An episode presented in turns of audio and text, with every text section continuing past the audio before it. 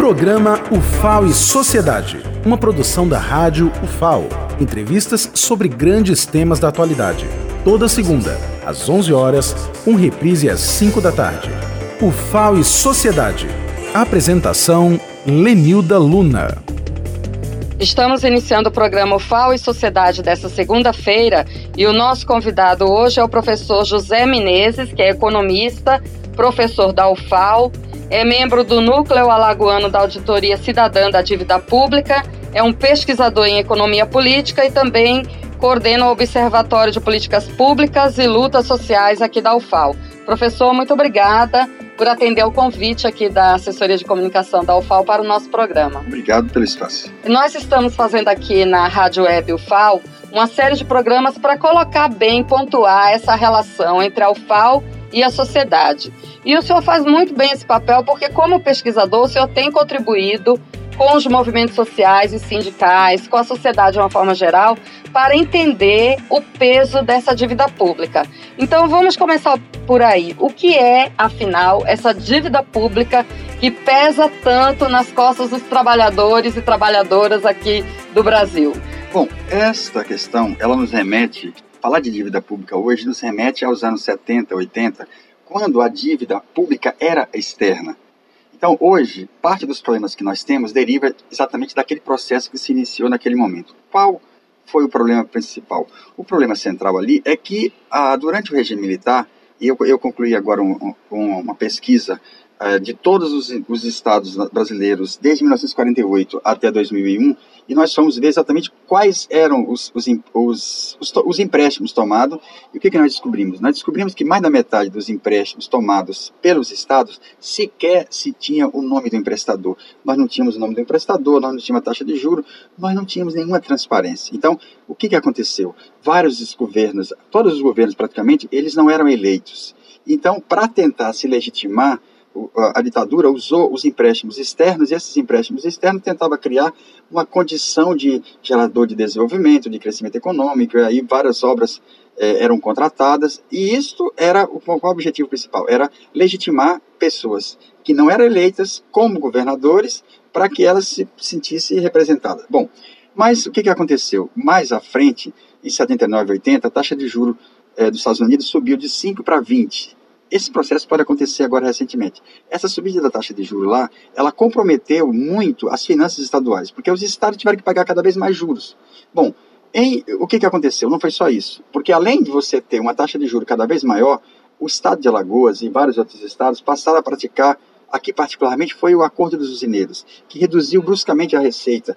Aqui também foi o Produban, que também foi um causador principal da dívida pública. Então, em 97, o que, é que nós tivemos? Tivemos o, o, o colapso e a queda do governo Suragi, porque naquele momento os servidores públicos ficaram quase que nove meses sem receber. Tivemos suicídios, tivemos todo tipo, depois tivemos um PDV de mais de 20 mil pessoas, mas os policiais civis, militares e demais servidores foram para a porta da Assembleia e aquele episódio que nós, nós sabemos levou à queda do Suragi. Bom, então para resolver aquele impasse, os estados pegaram as suas dívidas respectivas e transformaram ela em dívida federal.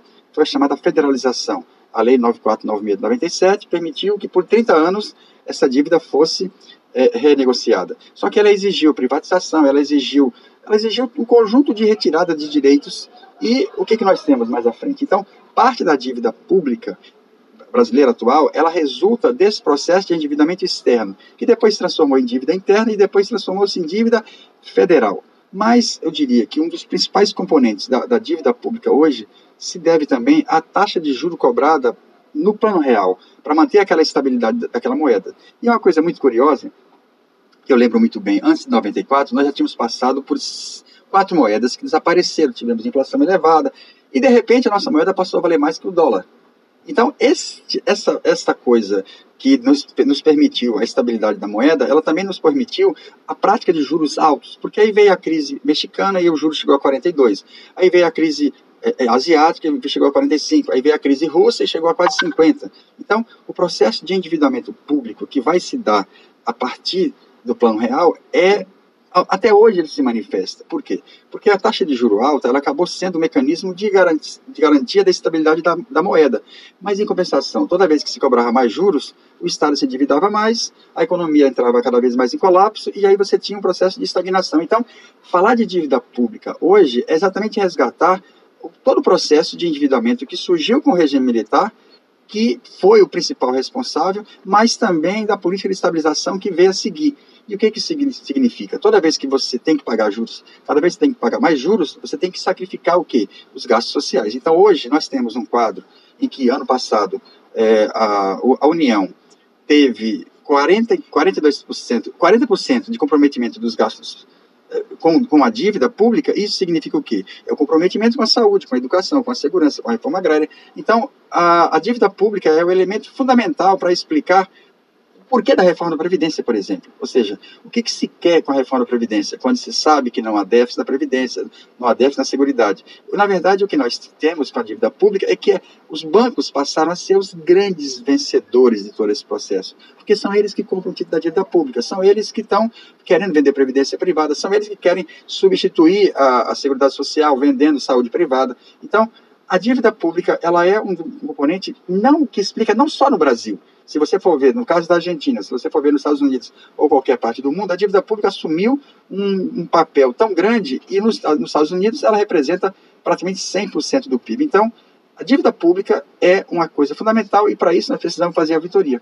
E por isso nós temos que entender esse processo para saber por que, que essa conta não tem que ser cobrada à sociedade, aos trabalhadores, às trabalhadoras, porque essa dívida ela foi feita, como o senhor explicou, por setores políticos que queriam demonstrar uma aparência de riqueza que não existia e também por setores privados que aproveitaram para crescer. Essa dívida não é da sociedade. E eu até diria que, se pegarmos o exemplo de Alagoas, que deve ser muito parecido com os demais, os mesmos deputados que votaram a favor da reforma da Previdência são os mesmos herdeiros políticos dos grupos que estiveram nas várias etapas de endividamento e de gestão do Estado estes que, de certa forma, como a CPI da, da, do Produban revelou, são os principais responsáveis pela quebra do Produban. O que, que foi isso? Eles pegaram dinheiro emprestado no Banco do Estado, não pagaram, o, o Estado teve que pegar dinheiro na, na União e eles se beneficiaram disso e eles continuam no poder político. Então, eu tenho praticamente todos os deputados que votaram aqui em Alagoas a favor da reforma da Previdência são também aqueles que se beneficiaram por serem herdeiros das famílias que sempre estiveram no poder. Isso é muito importante. Porque o que, que significa isso? São os mesmos, mas não é só aqui. Então o que, que nós tivemos? A dívida pública ela acabou sendo aquela que financiou as, as oligarquias regionais. Se nós formos ver isso aqui, no, é aqui na Paraíba, em Mato Grosso, estes grupos que não que ascenderam ao poder sem ser eleito, eles depois ao estar dentro do Estado, eles criaram um mecanismo de reprodução política também. Então, a, a dívida pública aqui, ela tem que ser auditada, e mesmo que ela não seja formalmente, nós já estamos procurando fazê-la através da auditoria cidadã. Ou seja, o que nós pedimos, solicitamos todos os documentos junto à Secretaria da Fazenda e estamos já, já há algum tempo analisando tudo isso. Já temos algumas coisas bem, bem interessantes. Por exemplo, nós temos uma ilegalidade marcante, que é o seguinte: parte dessa dívida cresceu porque ela, ela foi resultado não só de uma taxa de juro muito alta cobrada pelo, da União pelo Estado, mas principalmente por uma coisa chamada anatocismo. É um nome meio estranho, mas é o que se chama de juros sobre juros entre entes estatais. O STF, através da súmula 121, tinha declarado que esta, eh, essa parte da dívida teria que ser retirada. O que, que os governadores fizeram? 11. Eles simplesmente deixaram de lado a, a, o efeito dessa liminar, que poderia ter reduzido muito a dívida estadual, que é parte da dívida federal, e partiram para um novo ciclo de endividamento. Como que é isso? Ah, pediram dois anos sem, sem pagar a dívida, é claro que vai acumular, e pediram um novo ciclo de endividamento. Nesse seminário, nós queremos exatamente, faz, nós vamos fazer uma audiência pública para mostrar, nós queremos saber o que, que significa a renúncia fiscal atual e o que, que significa esse novo ciclo de endividamento. Será que o estado de Alagoas, a exemplo dos demais estados, estariam, esses estados estariam agora resgatando a mesma loucura que foi o endividamento externo dos anos 70? Então, a, a, o que nós queremos exatamente fazer uma audiência pública para que seja possível discutir isso, porque a questão toda é o seguinte: esse estado aqui já está gerando reajuste zero em vários anos e está propondo mais um reajuste zero. Porque o que, que acontece aqui? Há uma campanha sistemática em todos os estados de tentar culpar o servidor público como se ele fosse o causador do que se chama de desequilíbrio das contas públicas. O que nós queremos mostrar aqui é que não é verdade. Se nós pegarmos o, o estado de Alagoas, 13% da receita dele é para pagar juros da dívida. Se nós pegarmos a União, 40%. Então, o que nós queremos dialogar com a população é exatamente dizer para ela: olha, quem são os responsáveis pela dívida? São estes. E são estes que estão querendo acabar com sua, sua, sua, sua previdência. São esses que querem privatizar os hospitais. São esses que querem criar o OS. São esses, mas é que está. A população ela precisa entender essa história. Nós precisamos fazer o resgate histórico, porque aí ela vai fazer a ligação entre não ter hospital e ter que pagar a dívida. Ou seja, a, pagar a dívida significa o quê? A garantia da saúde dos banqueiros Pagar a dívida significa comprometer a saúde da maior parte da população. E aqui nesse estado, 90% da população precisa exclusivamente do SUS. Então, pagar a dívida significa comprometer o SUS, comprometer a escola pública, comprometer a universidade pública. Nessa luta da auditoria cidadã, nós temos um precursor que é um símbolo aqui, um emblemático, que é o Silvio Viana, que um auditor fiscal que foi assassinado em 1997 no Dia do Servidor Público, isso também é simbólico, porque ele questionou justamente essa dívida do, dos usineiros com o Estado, que era perdoada, aumentando mais esse bolo do endividamento do Estado. Essa luta, então, a gente percebe que ela tem que ser uma bandeira da sociedade, a auditoria cidadã. O instituto eh, que leva o nome dele, inclusive, tem feito várias atividades e eu, inclusive, fui convidado essa semana através do Guido e vou continuar a fazer as palestras lá na, na Senac, onde ele sempre organiza, e também esperamos que ele esteja nessa iniciativa, porque o que, o que nós precisamos é exatamente isso, a população precisa reconhecer, retomar a história. Nós precisamos entender que quando você chega no hospital, aquele servidor que te atende talvez nem seja mais servidor público, ele pode ser um terceirizado, ele pode estar sem receber salário, ele pode estar, ele pode estar sem carreira, sem concurso. Ou seja, a população tem que entender que a culpa não é daquele que está ali, mas daquele que está na gestão do Estado, que às vezes tem o voto dela. Então, o que, que acontece aqui? Você, a, a, população no Brasil inteiro ela tem que ter essa noção do que, que é o Estado. Porque a gente cria aquela ideia de que o Estado é neutro, acima das classes, a serviço do bem comum. Me, o melhor exemplo que eu tenho é, é, é a história do super-homem do Clark Kent. A Lois Lane, ela, ela namora com um e convive com o outro, ela não conseguiu ver que a cara de um é a mesma cara do outro. Esse é o dilema que nós vivemos aqui em Alagoas e em qualquer parte do, do país. As pessoas não conseguem ver que o que se tem na gestão do Estado, na verdade, é o interesse privado, é o gestor privado que está ali não para facilitar, não para abrir caminho para melhorar as políticas públicas. Na maioria dos casos, o que nós temos no país, no país inteiro são governadores que não têm nenhuma afinidade com o interesse coletivo, o interesse público mas ele está ali exatamente como gestor do interesse privado. Então, uma hora ele é super-homem, ele contrai a dívida, outra hora ele é Clark Kent, ele se beneficia da dívida. E depois, ele, é, seus filhos ainda vão votar na, na, na, na Câmara numa reforma da Previdência que apenas interessa aos grandes bancos, que apenas interessa àqueles que querem vender Previdência privada e ganhar com a destruição da, da Seguridade Social. Professor, e agora o senhor está organizando um seminário internacional que é, se chama 70 anos de balanço de pagamento. O que exatamente é isso? Como é que vai ser esse seminário? Quem é que vem? Qual o interesse que é, tem nessa discussão para a sociedade? Bom, esse seminário que está acontecendo agora, ele já é o quarto, porque há dois anos atrás nós tivemos também um aqui. Esse seminário ele resulta de uma rede de cátedras composta, coordenada especialmente por Ramiro Chimures, eu aqui através da Faculdade de Serviço Social e Observatório de Políticas Públicas. Nós temos representação também na Argentina, nós temos na Colômbia, na Itália. E nesse momento, esse seminário vai acontecer aqui, mas uma semana antes ele vai acontecer na UFMG. O que, que nós queremos com isso? Nós, queremos, nós estamos fazendo um estudo sobre o balanço de pagamento em quatro países e o que nós estamos resgatando é exatamente o que, que aconteceu nesses 70 anos. Das análises preliminares, o que nós podemos dizer é que parte da, da dependência deriva exatamente da condição é, é, gerada por essa situação em que o país, como o Brasil, em 70 anos, ele teve 70 anos de, de déficit da conta serviço. Por que isso? Porque é remessa de lucro, é juros, é royalties, é tudo aquilo que mostra que o país assumindo a condição de país agroexportador, ele não conseguiu superar esse ciclo e, de certa forma, o balanço de pagamento revela exatamente a fragilidade que nós temos, que acaba levando ao endividamento externo e depois o endividamento interno, e o endividamento interno é o sistema de dominação que se instala.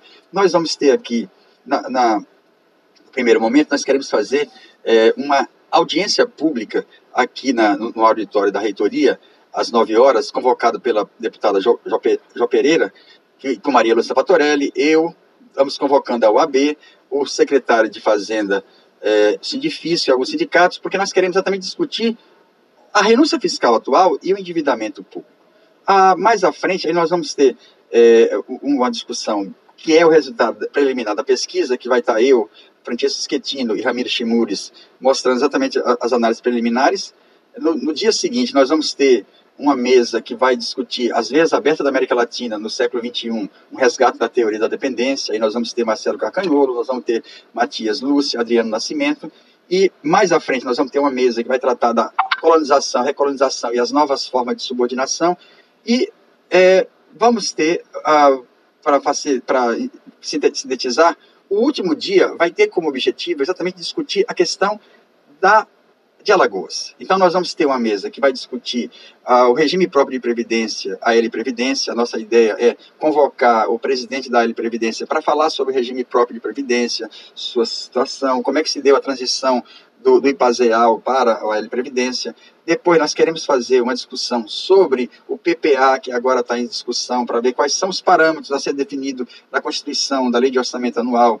É, ou seja, e por último, nós queremos fazer um grande debate reunindo a UFAO, IFAO, UNEAL, Unicisal e a FAPEAL, porque nossa intenção é exatamente finalizar o seminário discutindo a importância das universidades públicas, das instituições de apoio à pesquisa, porque isto é decisivo. Como é que nós vamos superar esta, esta, esse estrangulamento externo, essa, essa dependência que nós temos, se nós não investimos em, em, em universidades, em educação pública, se nós não temos instituições que financiam a pesquisa, ou seja, não é possível pensar uma alternativa a tudo isso se não tivermos por trás as instituições públicas tão atacadas pela emenda constitucional 95, pelos cortes atuais, pelo desmonte proposital do, do, da CAPES, do CNPq e pela tentativa de destruição também da, das, das, fundações estaduais de apoio. Então, a, a, a ideia final é sairmos daqui com um manifesto, pegando as experiências desses vários países, que na verdade a política que está tá acontecendo aqui, ela já aconteceu em outros países.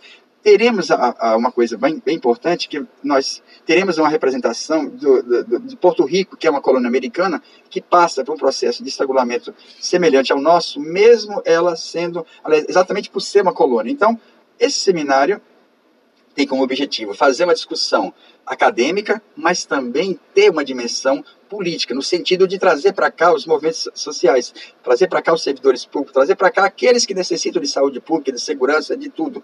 Porque o que nós queremos é exatamente mostrar que, ao contrário de fazer renúncia fiscal, de, de fazer um novo ciclo de endividamento, o estado de Alagoas, a exemplo dos demais estados, deveria estar, era pensando no, na abertura de concurso público, na, na criação de condições para funcionamento do serviço público. Porque isso é um impedimento muito grande, numa situação em que você cria um hospital e depois você chama uma OS. Inclusive, é bom até lembrar que esse processo de não contratação de professores ele pode sacrificar o próprio regime próprio. Por quê? Os, os, os servidores, é, grande parte já está na fase de aposentadoria, só que não está havendo a contratação de novos. Então, o seminário tem, tem exatamente essa intenção, que é fazer as discussões mais, uh, mais profundas, na, na perspectiva de totalidade, de, de entender o processo é, a, a, totalidade do, da intervenção dos estados nesses países para mostrar exatamente que o sistema da dívida é o nosso grande impasse no sentido de atendimento das políticas sociais.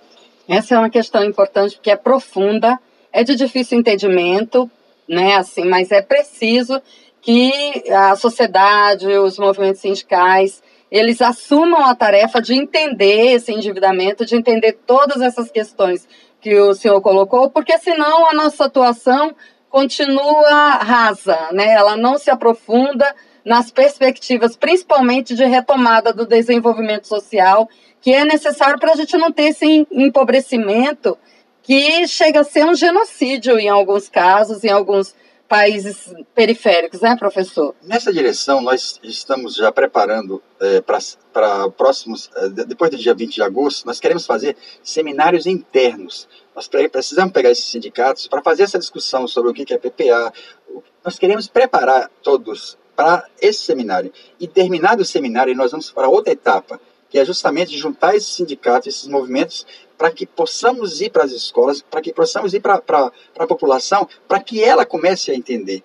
É complicado, é tudo, mas nós, nós, nosso desafio agora é criar uma, um, um espaço de formar formadores. Nós precisamos, porque a população tem a noção exata de o que, que significa o plano plurianual, como é que se estabelece as diretrizes orçamentárias, como é que se chega à lei de orçamento anual, como é que se pratica a, a, a, o acompanhamento da execução orçamentária. Nós precisamos exatamente criar mecanismos que democratize uh, efetivamente a, constituição do orçamento. O orçamento tem que ser um mecanismo, e efetivamente é, de disputa pelo fundo público, mas que para isso a população precisa estar minimamente organizada. E os sindicatos têm um papel e está tendo esse papel. Então, terminando o seminário, nós vamos para outra etapa, que é justamente levar para a população, e nós queremos fazer uma cartilha, nós queremos fazer vídeo, nós queremos criar canais que nos permita a, a chegar à população para que ela, sim, possa participar efetivamente do processo de, de transparência da, da, da elaboração do orçamento. Professor, o Seminário Internacional 70 anos de balanço de pagamento acontece quando? Vai ser aqui na UFAL e como se inscrever? Vai ser aqui na UFAL, é, de 9 a 11 de, de, de setembro. É, é, nessa semana nós já vamos lançar a, a, a, divulgação, mas quem já quiser antecipar, porque o, é só se inscrever no, no, no canal do YouTube, Observatório UFAL, porque lá nós, vamos, lá nós vamos fazer a transmissão ao vivo, lá nós vamos ter também vídeos explicando, eh, nós, nós vamos ter palestra, nós vamos ter entrevista com os palestrantes, porque nós queremos trazer esses palestrantes para que eles cheguem nas rádios, como foi da última vez, para que a população possa saber exatamente. Então, é, quem quiser mais informação, se inscrevendo no canal Observatório FAO, vai ter a possibilidade de acompanhar. Mas em breve nós vamos ter um, um material de divulgação ter, que vai ser colocado nas principais páginas de sindicatos e movimentos sociais de Alagoas, com o intuito exatamente de trazer o máximo de pessoas possíveis de todos os setores para participar dessa, desse grande encontro internacional. Professor, então fica o convite. Muito obrigado por sua participação no programa Faz Sociedade hoje. Obrigado pelo espaço e mais à frente eu passo mais informações sobre a, as novas etapas. Bom, o programa O Faz Sociedade hoje está se encerrando. Lembrando que tem reprise às 17 horas e que a transcrição dessa entrevista está publicada no site ufal.br, o nosso portal aqui da assessoria de comunicação da UFAL. Então, até a próxima segunda.